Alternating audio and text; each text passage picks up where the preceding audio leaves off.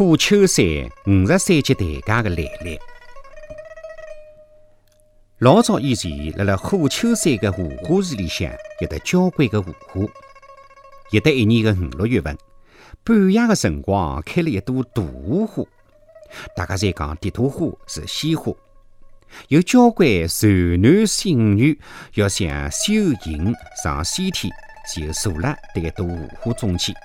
而荷花呢，就会得慢慢的拿荷花瓣合拢来，从水底沉下去。据讲，肉体化成之后，灵魂能够上西天。迭个传说辣辣苏州镇里向传得是沸沸扬扬。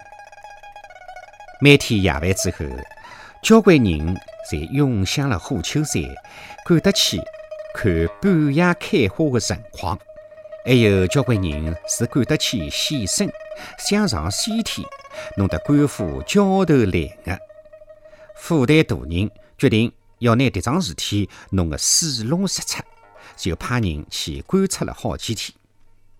当时，府台大人的夫人也要去试一试，看看是否可以修行上西天。府台大人同意了夫人的想法。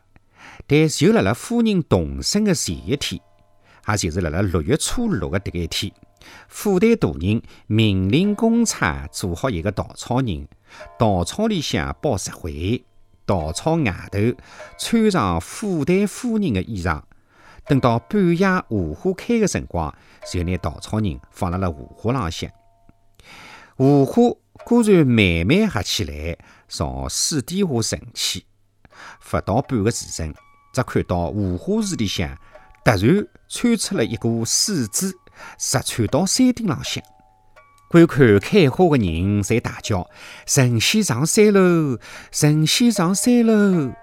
大家赶上去一看，只见一条吃人的大毒蛇已经僵死了辣山顶浪向。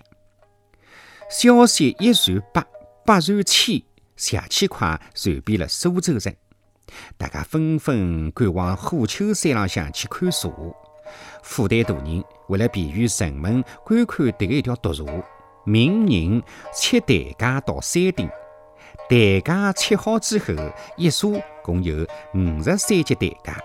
迭个就是虎丘山五十三级台阶的来历。